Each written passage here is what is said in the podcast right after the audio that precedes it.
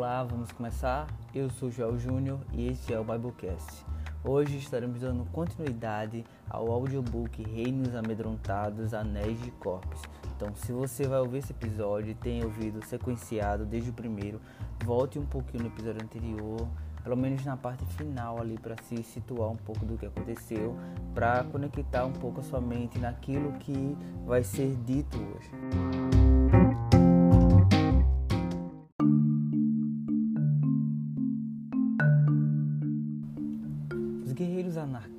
Com que Manuel andava, quando não estavam combatendo o governo, eles caçavam criaturas perturbadoras por recompensas. Criaturas perturbadoras era como chamavam os monstros que perturbavam os povoados. Existia uma lenda que contava que essas criaturas eram antigos guerreiros que traíram o anterior rei Elton numa batalha lendária.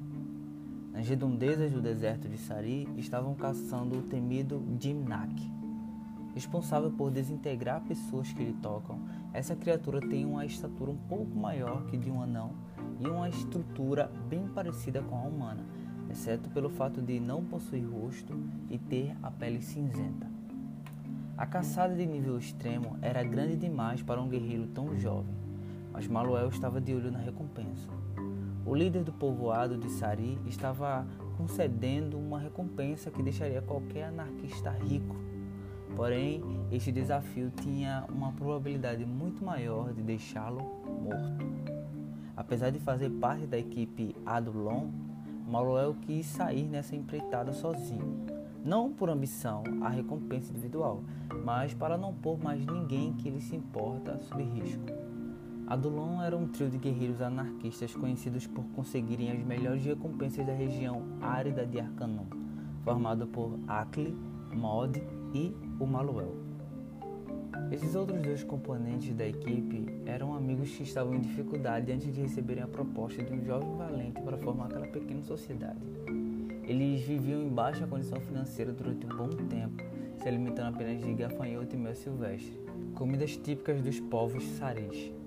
Esse estilo de vida deu orgulho bastante para não ambicionar o luxuoso estilo de vida dos outros povos, e até moravam na caverna de Adulon, na periferia de Sari onde se tornaram uma verdadeira família. E foi justamente por isso que, mesmo tentando despistá-los, Manuel foi seguido por Akli e Mod até a floresta de Eret, no povoado de Canaã, onde ele estava seguindo pistas do Dimnak. No castelo em Montes Dracon, chegava quase todo dia testemunhos de homens que diziam ver um dragão do Oriente, e alguns, eventualmente, até traziam supostas partes da pele de dragão. Por que isso? Bom, a pele do dragão é quase indestrutível e só era possível matá-lo transpassando seu coração. Quando isso acontecia, todo o corpo entrava em processo de autocombustão, restando apenas algumas partes de sua pele.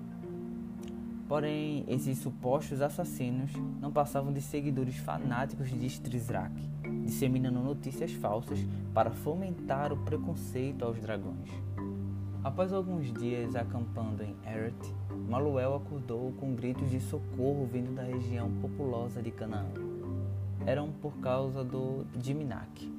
Mesmo sendo uma criatura de baixa estatura, o Dimnak causou um grande terror ao desintegrar alguns canaenses, e com todo aquele exibicionismo, Maluel viu a chance perfeita para matá-lo. Porém, embora não tivesse rosto, o Dimnak sentia a presença de seres em sua volta. Manuel teria que vencê-lo à distância. A quatro metros dele, o rapaz disse: Ei, criatura sem alma, quem você pensa que é para afrontar os arcanenses? Confrontou Manuel, lançando sua espada com uma força inexplicável, resultando numa rápida e eficiente decapitação. O que ele não sabia era que a luta contra defensores da honra da criatura seria pior que o desafio de tê-la derrotado. Manuel só teve tempo de pôr a cabeça numa bolsa e logo foi cercado por um grupo de poderosos druidas canaenses. Os druidas são uma classe de elfos sacerdotes devotados somente à natureza e a protegê-la. E apesar da hostilidade do Dimnak, eles odeiam a ideia de sentenciar qualquer criatura mágica à morte. Aquela clara desvantagem diminuiu quando de repente, saltando de duas árvores opostas, Akli e Mod atinge os quatro druidas e fogem com Maluel. Algumas horas depois, houve um diálogo no caminho de Sari. Eu daria conta deles, disse Maluel. Mod respondeu: Sim, eu não duvido. Atle, por sua vez, disse: Não podíamos arriscar a sua vida. E Maluel respondeu: É, mas arriscaram as suas. Eu pedi claramente para não me seguirem, eu tinha um plano. Acle disse: Sinto o cheiro de ingratidão, Maluel. E ele respondeu: Tudo bem, agora sou oficialmente o inimigo dos homens mais respeitados da minha terra. Mod encerrou o diálogo dizendo: Mas será um paladino. Parabéns, esse mérito é todo seu. Paladino era um título dado a um guerreiro que destruísse uma criatura lendária, salvando vidas civis e assim ganhando a honra de ser considerado um herói mundial. Chegando em Sari, do líder do povoado, Maluel recebeu uma recompensa suficiente para construir uma base e morar com a equipe Adulon sem nenhuma necessidade. Já do rei Corpus, recebeu uma comitiva que o buscara para ser condecorado como paladino pela realeza. Bom, mesmo com medo de ser reconhecido no castelo por ser a maior testemunha do ataque ao rei, ele foi. Usou uma máscara na viagem ao Laan e seu nome não era usado em suas missões anarquistas. Apenas se apresentava como a equipe Adulon.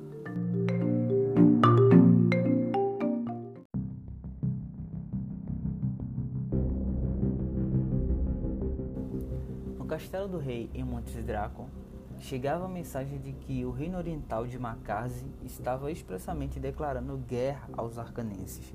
Seria por causa do terrível preconceito aos dragões orientais, que eram vistos como deuses por eles? Ou os próprios macasianos começaram isso com o ataque ao rei Corpus? Esse fato estremeceria fatalmente a economia de Arcanum, uma vez que os orientais eram os principais fornecedores de ferro e grãos do reino. E não apenas isso, esse fato quebrava o Tratado de Montes Dracon, que, como já foi dito, era a Organização das Nações Unidas, violando o sagrado acordo de paz. O motivo dessa manifestação dos orientais não estava desvendado na carta, que apenas dizia: Acásia declara guerra a Arcanum.